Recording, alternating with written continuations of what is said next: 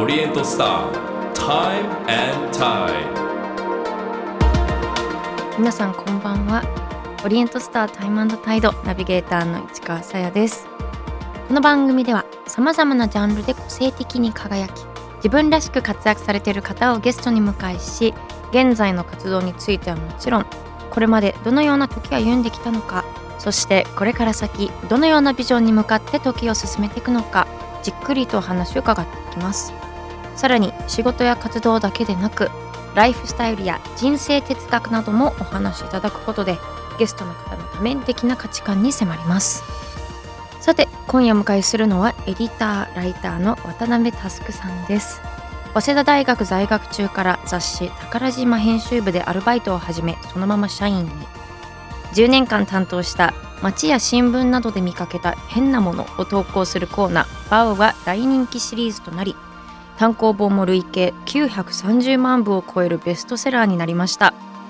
独立後も音楽カルチャー全般を中心に雑誌単行本などの編集を手掛けスペースシャワー TV の立ち上げにも従事。またラジオパーソナリティとして JWAVE でも長年ナビゲーターを務め現在は毎週土曜朝8時からのプログラム「ラジオドーナツ」を担当されています。さあ4月29日昭和の日の夜これまで昭和平成令和のカルチャーを目撃してきた渡辺佑さんは今どんな未来に向けてアンテナを伸ばしているのかその歩みとともに伺います。オリエントスター Time and Tide. This program is brought to you by Epson ほか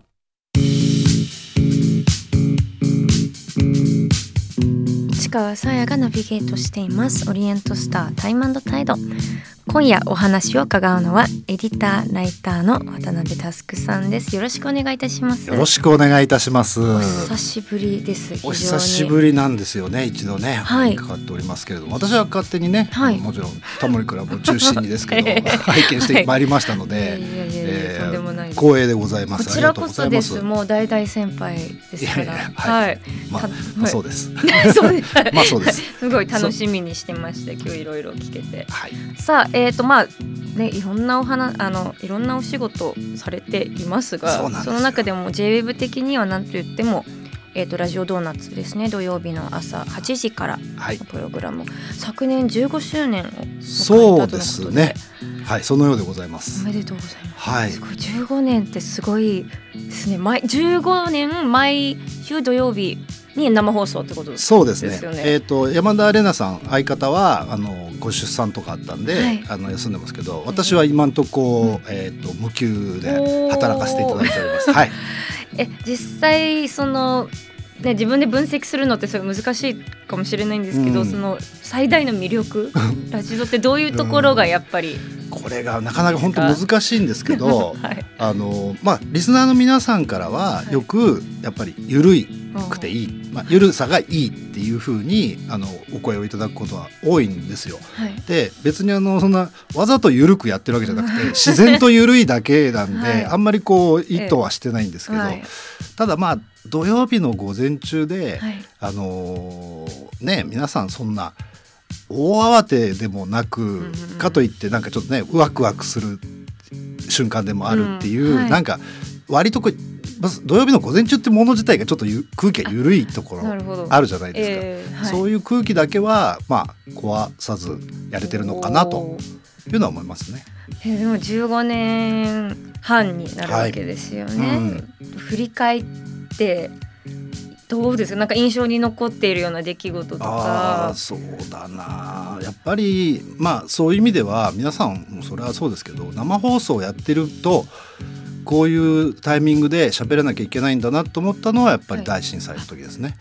はい、あの翌日だったんですよ。はい。はい金曜日に震災があってで土曜日の午前中はい。つまりもうその私が喋るのかどうかとか、まあ、局に行けそもそも行けるのかとか、はい。い、ろんなことがあるじゃないですか。え。いろんなことが全部実はその金曜日の夕方に私実は j 部に一回たどり着いてるんですよ。あはい。あのそのあの震災があった時間から歩いて、交通機関がダメだと。うんそうですよね。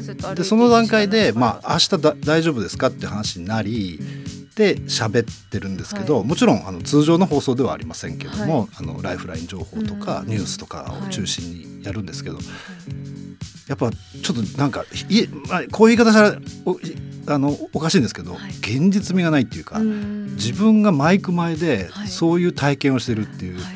でうんそれがだからあの後のラジオドーナツにどう生かされたかとかは置いておいて、はい。やっぱねラジオの生放送っていうのの、はい。うん、凄さっていうか、うん。大変さとか凄さとかはい。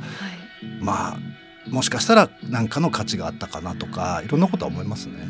いやでもそういう日でもやっぱ休まずやるっていうのがやっぱすごいですよね、なんか緊急特番とかじゃなくてそうですね。ラジまあ。オドーナツという形を取ってことによって多分すごく安心した人たちいっぱいいると思うんですよ。そうですね。それは、うん。そのあの声もはい。後に、うんとちょっと伺いましたうね。ん。うん。いつも通りのものがあることっていうそうですね。安心感っていう、うん。でももちろん重要な情報をはい伝えつつ、、まあそんなね、今はい。緊張感のある話しましたけど、はい。あのあとはずっと緩いだけなんで、はい、特に、えー思い出深い出来事とかもうん。そんなにないです。特にね。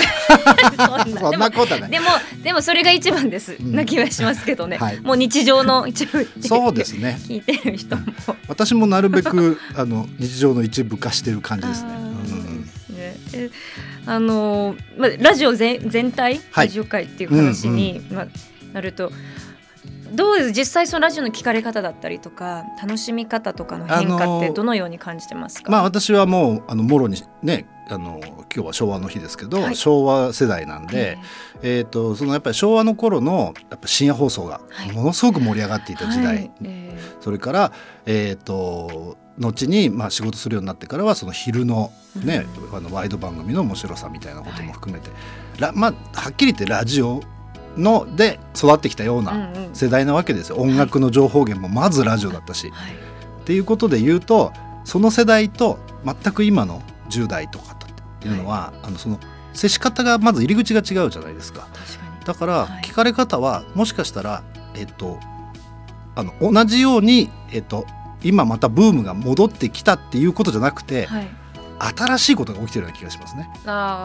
全く新いしいことが、おそらくあのあのラジオが戻ってきたんじゃなくてもう別の。別のことが起きてるんじゃそそこの世代の差はすごくあると思います。確かにそのリアルタイムっていうのがすごく多分大きかったわけですよね、当時聞くときに深夜に自分しか聞いてない感ととか。かほん今誰も起きてないけど生でやってくれてるみたいな、はい、なんか暴れん坊な、はい。あのミュージシャンの皆さんが、うん。はい。あのき来て帰っちゃうとか、うんはい。生放送で。はい、そういうこととかもありましたしね実際ね。ね、うん。それが今だとやっぱいつでも聞けるっていう部そうですね。分が入ってだいぶうん、かん接し方というか距離感は違う違いますね。あとはそのねあのスマートスピーカーはい。で呼びかければすぐ出てくるとか、あうんいろんなことが変わったからー。だからラジオっていうものに対する考え方が多分私は古いまんまやってるところもあるんですよ、正直な話。なるほあのど自分が、はいあのパーソナリティパーソナリティ。あの、構成作家もやってたんでずっと、はい実は、えー。AM で特に、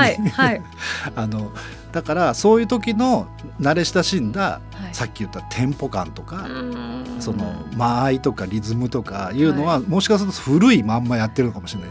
私の場合はね。はい。だけどおそらく今の人たちはそれは全くそういう下敷きがあって聞いてるわけじゃないじゃないですか。はい。だから新しいことが起きてるんだろうなとは思いますけどね。それこそ、えっと、もしね若い人たちがそのラジオっていう媒体にどんどん今戻ってきてくれてるんだとしたら、えっと、逆もあるっていうことですね。大人も聞いてる。おおじいちゃんもおばあちゃんも聞いてる、はい。で若者も聞いてるっていうことをしっかりこうなんていうの？あの意識した媒体であればいいんじゃないかなと思いますけど。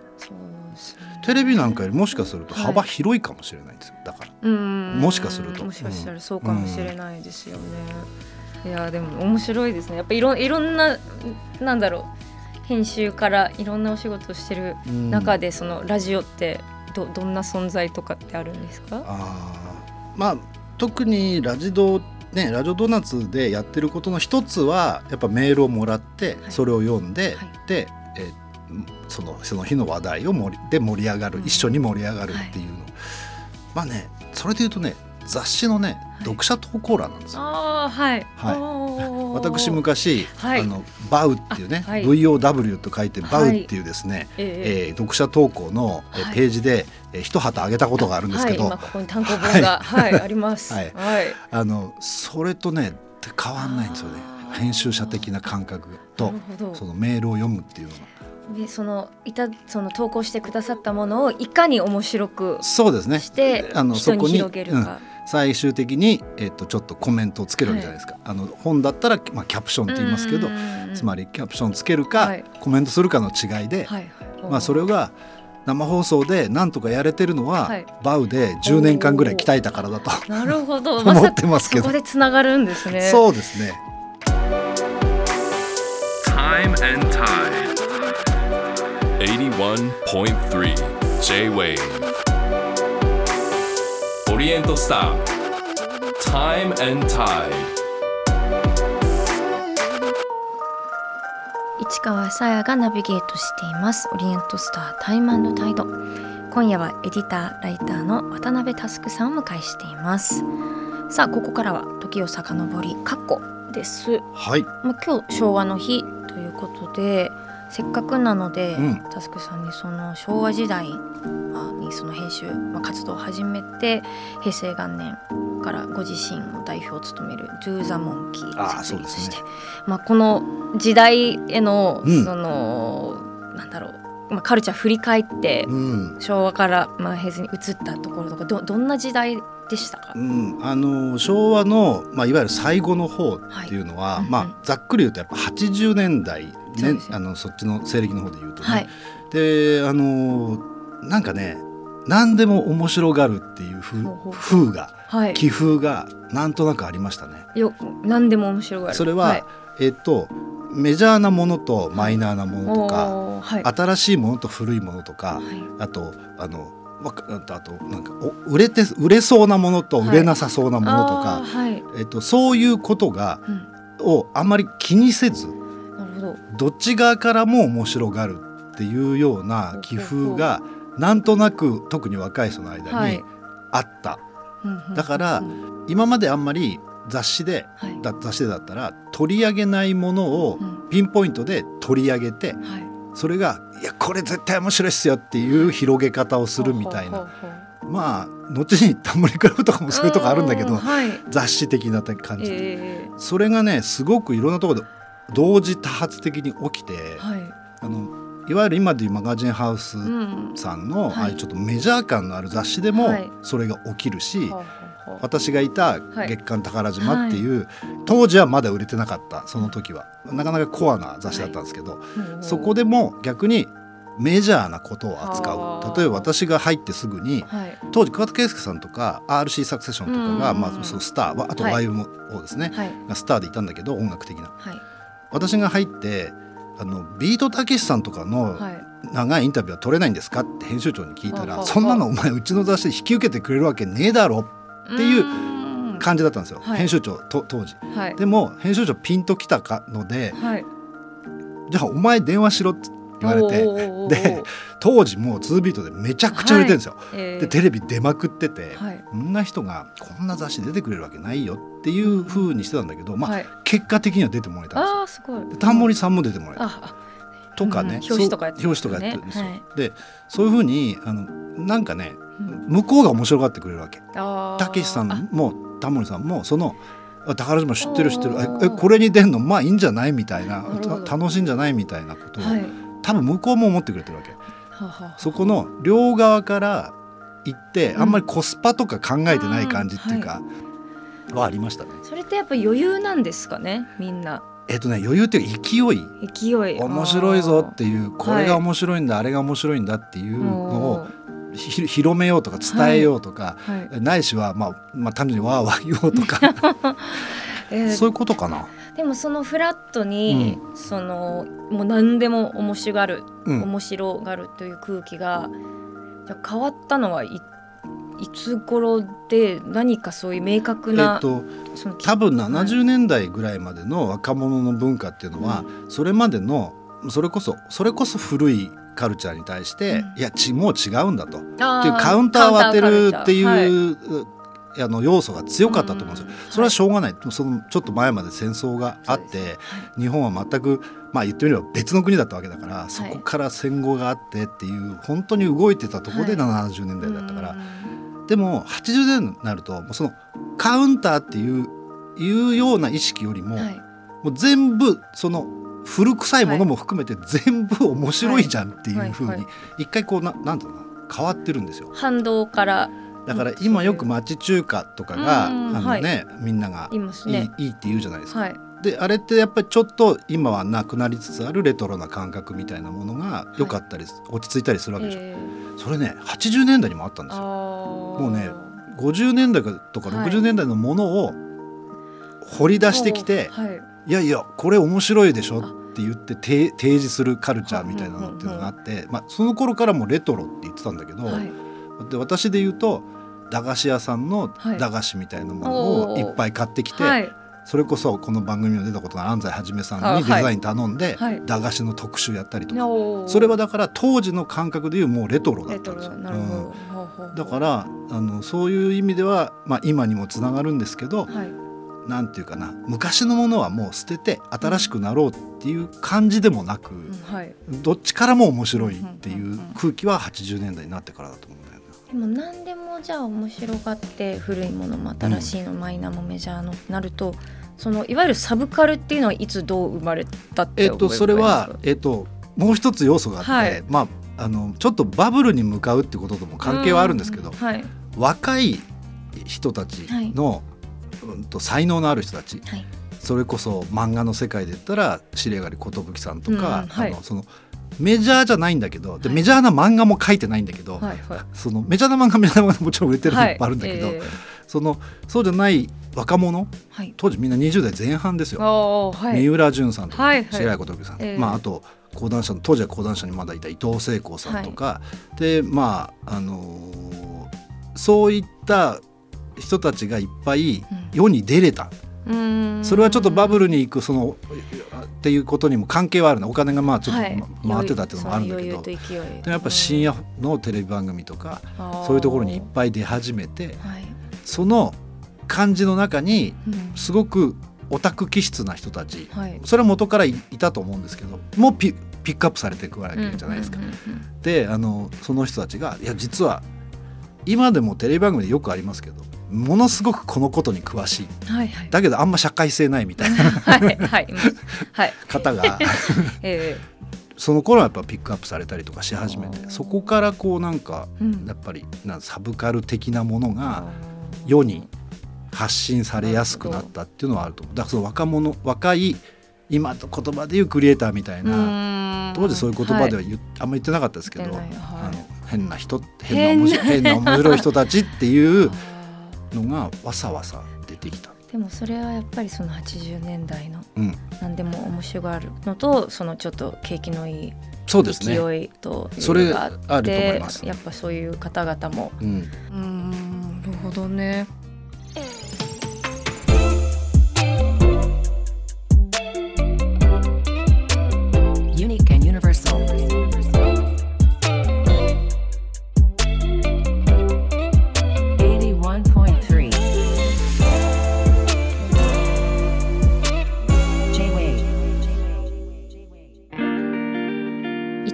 さやがナビゲートしていますオリエントスタータイムタイド今夜はエディターライターの渡辺佑さんにお話を伺っています、はい引き続きよろしくお願いいたしますよろしくお願いします。さあここからはプライベート時間についていやいやもう誰も興味ないですよ。興味ありますあ本当に。いやあのプライベートと仕事そんな変わんないんだろうなっていう か気勝手に思ってますよね。はいずーっとえーっと半分遊んでるような仕事ですから。いやいや。素晴らしいですよねええでもインスタ。グラムもやってらっしゃいますよあーまあやってらっしゃるっていうほどやってらっしゃらないですけどねで。も飲食のしね写そうなんですよ真がほとんどあのほとんどで、ねあれは、はいあのまあ自分用なんですよ。あそうなんですねそうなんです。んまあ基本的には、はいあの忘れちゃうんで、はいあの記憶記憶装置として、えーいあげてるっていう側面が大きいんですけどさすがにちょっとねいろんな方がコメントしてくれたりはするので、うん。はい。そのキャッチボールぐらいは楽しんでますけど、はい。基本的には、はい。あの記録。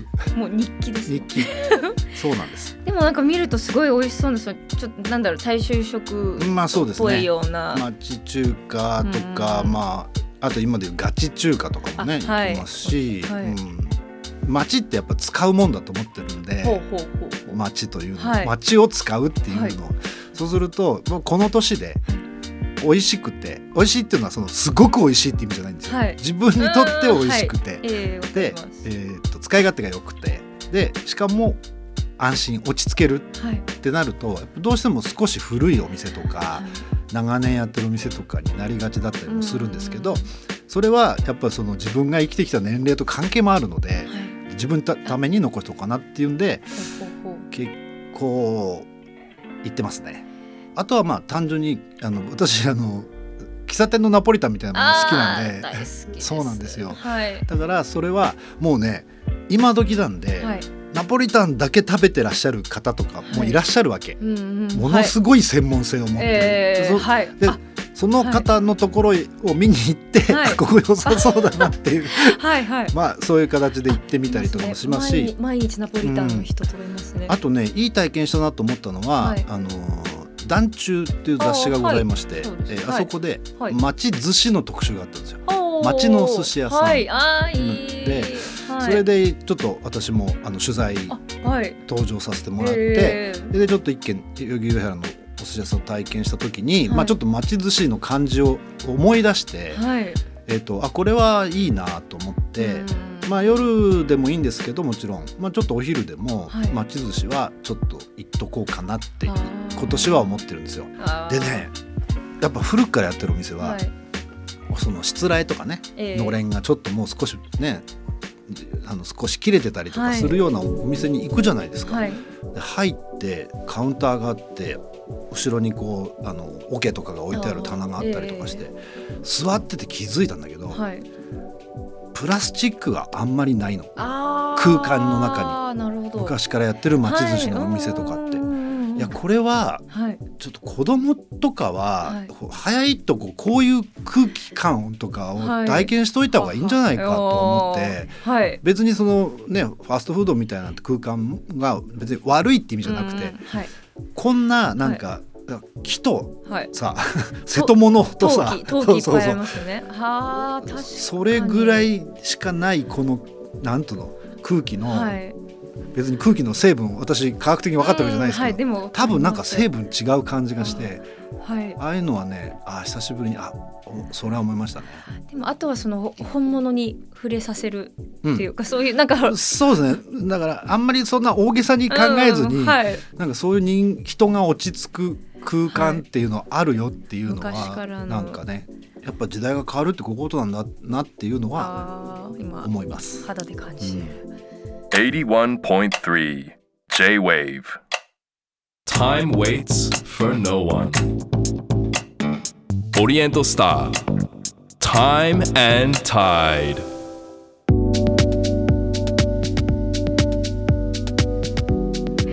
さあ市川さえがナビゲートしていますオリエントスタータイムタイド今夜はエディターライターの渡辺佑さんをお迎えしていますさあこれまで現在過去そしてプライベートについてお話を伺ってきましたがここからは未来でございます。はい。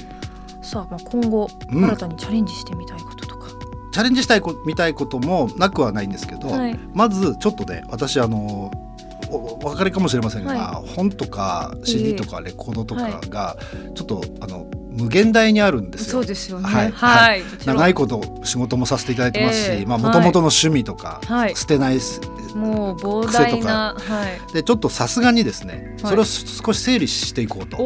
であのそれは別にあの就活的なね、はい。意味も意味もなくはないんだけど、はい。まあそれよりもやっぱ自分に必要なものっていうか、はい。で自分は一体何をしてきたのかとか 一回ちょっと整理整頓をしてもいい時期なんだろうなと思っていて。で、まあ、それの延長線上でもしかしたら少し自分のことを書き物としてお。残してもいいのかなというのはちょっと思います。すごいでもん。すごい読み読んでみたいもうねそうなんですよ。うっかりしてましてですね、はい。今日も80年代とか90年代の話しましたけど、はい。もう40年ぐらい経ってるわけ。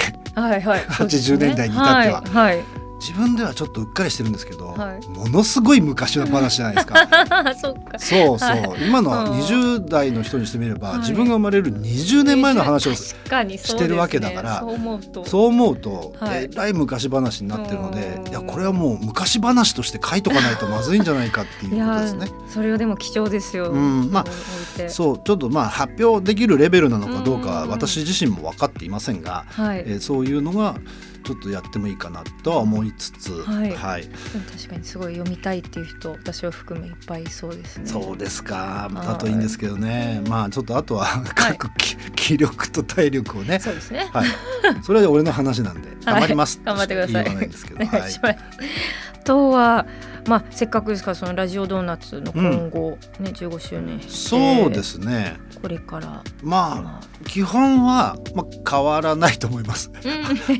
ああんまりそんなに器用なこともできないのでうん。あんま変わらないとも思うんですけれどもまあとはいえご出演いただく皆さんもはい。世代交代するしあーはい。そうするとですね最若手のミュージシャンは、はい。もう私にとっては、まあ限りなく孫世代に近いところまでそろそろ来るんですよ。まだ来てないけど、はい。その来ていただくはい。ゲストの皆さんにうん。失礼のないように若 若いゲストの皆なさんね。あこうあなんでこのおじさんと話しなきゃいけないんだろうって思われないように。結局はそれがリスナーの皆さんにも同じことだから。だってそこをねちょ間に入らせていただいて喋るわけだから、はいそこは逆に言うと新たにやりたいことですよね。どんどん若手が来るわけだから、はい。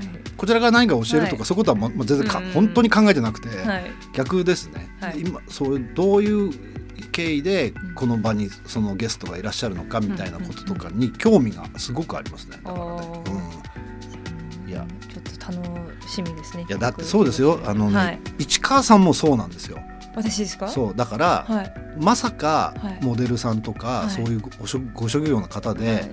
そんなに電車好きっていう人が はい。現れるとは思ってない。つまり想定外なわけですよ。そうだったわけですよ、ねうん。うん。だからそういうことがはい。今後もいろんなところで起きるはずなんですよ。ああさらに。さらに。うんだからそういうことを楽しみにしてるっていうのがララジドであればいいなと思うんですそういう楽しみがあはいる番組っていうか、びもうリスナーも自分もびそういううん、う想おーって思えるような。でもそう思うとやっぱすごいワクワクしますね。そうなんですよ。うん。何でもこれからまだいろんなことが起きるんで、うん。つまりそういうことの、はい。うん、一つの発信の場としてラジオドーナツがあればいいなと思いますけど。ありがとうございます。はい。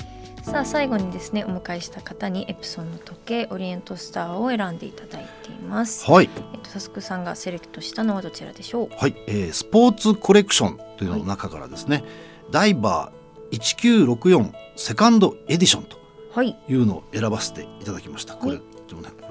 そうですね。こはい。ちらは伝説的なモデルを現代的に解釈した 200m 防水ダイバーズウォッチの第2弾です、はい。スポーツコレクションからダイバー1964セカンドエディション。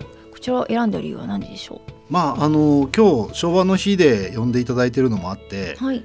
これ1964年がそのファーストエディション。はい。でそれをまあ復刻というか今の形にしたってことらしいんですね。はい。で私5歳ですおお1964年、はい。えー東京オリンピックがあったはい。年かな、で新幹線も開通はい新幹線も開通して、まあなんていうかそのかっこいいはい、はい、時代にうーん。ちょっとまあその入ったっていう印象がやっぱある年でその年にファーストエディションがある出たものがはい。こうやってこの年になってそのセカンドエディションを手にすることができる、はい。つけることができるっていうのははい私的にはうん。長く生きて生きてよかったなっていうことの一つでもあるし、はい。面白いなって思うことでもあるので、はい。えー選ばせてもらいました。もちろんねあのデザインとか、うんうん。あの私残念ながら潜らないんですけどあはい。その機能とかも、うん。もうもちろん完璧ですので、はい、はい、その両方の意味から。いやでも今日の服にもすごいぴったりなのでありがとうございます。たくさんつけてください。本当に。さあ本日タスクさんにお話しいただいた内容は番組ホームページにアップしています。ぜひご覧ください。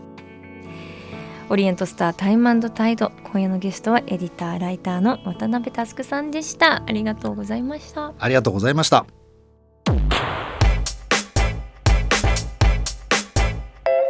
オリエントスター Time and Tide.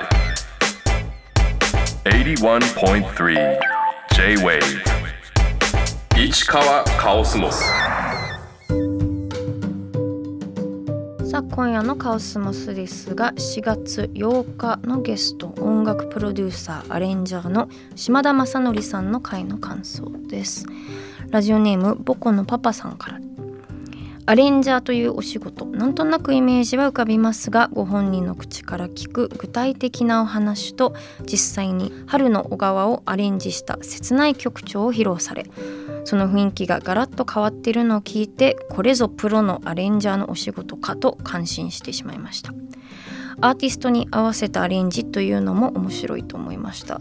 カブトムシのヒットが名刺代わりになったという話もかっこよくそんなセリフ人生で1回でいいから言ってみたいですねって 言ってみたいですね。さすが確かに。そんな名刺代わりになるようなことなかなかねではないですから。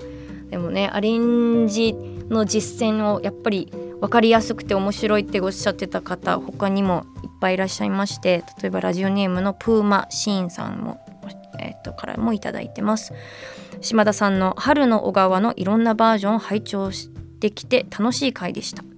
市川さんがこのままテーマを上げていき演奏してもらうのを聞き続けたいとおっしゃっていたこと我が家でも同意見でした。今回も妻と「さえちゃんテンション上がってる?」などと話しながら聞かせていただきました。テンション上がってました。メロトロンの音が気持ちよすぎてデビッド・ボーイやキング・クリムゾン聞きたくなったなという。もう私もメロトロンあれからドハマりですもうあの音たまらないですねあの雑味となんて言ってもあの一瞬で消える余韻がないあのストリングスとかフルートの音色なのに余韻ゼロっていうのがだからちょっと和楽器っぽい感じもするんですよね聴き方で。あれはいいなやっぱり。ああいうドアナログな音。そういうのをね島田さんは今もいろんな曲に入れてて面白いなと改めて話聞いて思いました。そしてこのポッドキャストではこのカオスモスがロングバージョンに今日のお題は早朝ラジオのどうでもいい思い出と今日はですね渡辺佑さんに、まあ、いろんなその昭和から平成令和にかけてのカルチャーのお話聞きましたがその中でも最初にその佑さんの、まあ、ラジオ論昭和えっと佑さんが聞いてた昭和のラジオと今もラジオは、まあ、ブームだけど令和の今の聞き方は多分違うよねって同じコンテンツでも聞き方が違うから別のメディアになってるかもねっていう話でしたがなんとなくそれで自分がどうやってラジオを聞いてたのかっていうのをふんわり思い出しましてそれを、えっと、勝手に話すんですが誰にも求めて求められてないと思いますがあの私は深夜タスクさんと違って深夜ラジオではなく早朝ラジオだったんですよ。あのまあ、アメリカに住んでいた頃ですけど小学校中学校にいつも朝4時とか5時に目が覚めちゃう子だったのでそこでいつもオールディーズのラジオ局を聞いて、あのま、その時間帯にあの曲をリクエストすると何でも通るんですよ。多分リクエストする人が少ないのと、まあ、子供の声だからちょっと採用したくなるんですかね。今自分がラジオやってる身としてちょっと採用されやすいっていうのもあってはがき職人じゃなくもうすぐ電話であのリクエストをするっていうのをめちゃくちゃほぼ毎朝やってました。部屋にあの電話があったので。でなぜそれを始めたかというと聴きたい曲がいっぱいあるのもそうだったんですけどなぜか毎朝あのドナバンの「メロイエロー」っていう曲を流すんですよ。でももう聴きたくないっていうのでいろんな好きなそのクリームだったりとかビートルズとか流してました。なんかいろいろでもある日あのずっとレッド・ゼッペリンの「天国への階段」が流れてたんですよ。で一回終わったと思ったらまた流れて流れてもうずっとリピートでそれが流れていた日がありましてちょっと怖くなって電話してこれ DJ の方倒れてんじゃないかなと思って電話したんですけど特に出ることもなくそのままもう準備して学校に行き帰ってきたらまだ天国への階段で。でまあもう何だったのかっていうでもそこから習い事とかいろいろして次の朝はもう別の曲なんか通常モードに戻ってたんですけどそれがずっと私の中で本当だったのかもう自分の中でなんか作った伝説なのか嘘なのか本当の記憶なのか早朝だしわからないと思っていたら、えっと、ちょっと数年前ですね。あのラジオ局のこれ私が住んでいた場所ではなくアメリカのニューメキシメキシコ州のラジオ局が24時間天国への階段を流したっていうあの開局のためのちょっと盛り上がる盛り上がるための今でいうちょっと炎上商法に近いのかな？分かんないけどひたすら同じ曲を流すっていうのをやったっていう記事を読みましてそれが9 1991年とかで。あのその時もやっぱラジオ DJ が倒れたんじゃないかっていうことで通報も相次ぎさらに湾岸戦争が始まった直後だったからテロリストがラジオ局に乗っ取ってずっと天国への階段を人質にかけさせていたっていうような通報もあって警察が何度も出動したという話があって。なのでおそらく私が聞いてたラジオ局もそれを真似たんだなっていうのを知って私がまあ嘘を見てたんじゃないなっていうのが分かったのとやっぱラジオのそういうあの別に調べても私の地元でのその天国の階段24時間とか今ではネットでは何も出てこないんですよ。でいろんな雑誌とかテレビでもなんか何か他に見て聞いてた人を知りたいと思って調べてるんですけど全然出てこなくてでもその時だから自分しか聞いてなかった自分しか分からなかったすごい現象を目の当たりにしたっていうこういう体験もなんかラジオの魅力の一つなのかなって思う今日この頃です。こんな感じでいいんでしょうかさあタイムタイドでは皆さんからのメールもご紹介させていただくほかこのポッドキャストでは私に話してほしい話してもいいよっていう許可をいただけるお題も募集しています。番組のウェブサイトメッセージから送ってください。そしてメッセージをいただいた方の中から毎月リスナーの方にオリエントスターの時計をプレゼントしています。ご希望の方は時計希望と書き添えてください。プレゼントの詳細は番組ホームページをご覧ください。皆さんからのメッセージお待ちしています。以上カオスモスでした。オリエントスター。Time and Tide. 市川さやのナビゲートでお届けしてきたオリエントスタータイムタイド今週もさまざまなジャンルで個性的に輝き自分らしく活躍されている方をゲストに迎えし現在の活動についてはもちろん現在に至るまでどのような時を歩んできたのかそしてこれから先どのようなビジョンに向かって時を進めていくのかお聞きしました。さあ今夜のゲストはエディターライターの渡辺佑さんでした。いやもうさすがでしたね。いろんなカルチャーサブカルのもう知識だったりとか独自の見解がとても面白かったです。でいろんなその媒体の話とか聞きましたけど個人的にそういうあの大衆食堂とか昔ながらの、まあ、町中華とか町寿司とかのお店にプラスチックが少なくて何とも言えない本物感というかその真似できない時間とともに出来上がった味わいのそういうお店の重要さっていうのが結構あの印象的でなんかあのよく子供とかにはそういう美術館とか連れてって本物を見せるのが大事とか音楽もねそういうプロの演奏を聴かせるのが大事とか言うけどいやこれは本当に普通に町中華行くのが大事なんだなっていうのをすごい思いましたね。でちょうど本当に今そういうお店が後継者でどうしようかって思ってるお店私の何軒か思い浮かぶので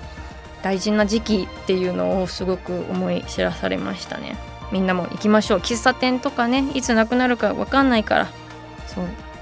いうことを思いながらお話を聞きました。さて次回のゲストはシンガー Y よりかのあずみさんです。音楽活動ヘアアクセサリーのデザイナー。そして現在日本茶アドバイザーとしても活躍されているあずみさんが歩んできた道のり。表現者としてのメッセージ伺います。それではまた来週土曜日夜9時にお会いしましょう。ここまでの相手は市川さやでした。オリエントスター Time and Tide. This program was brought to you by Epsong. ほか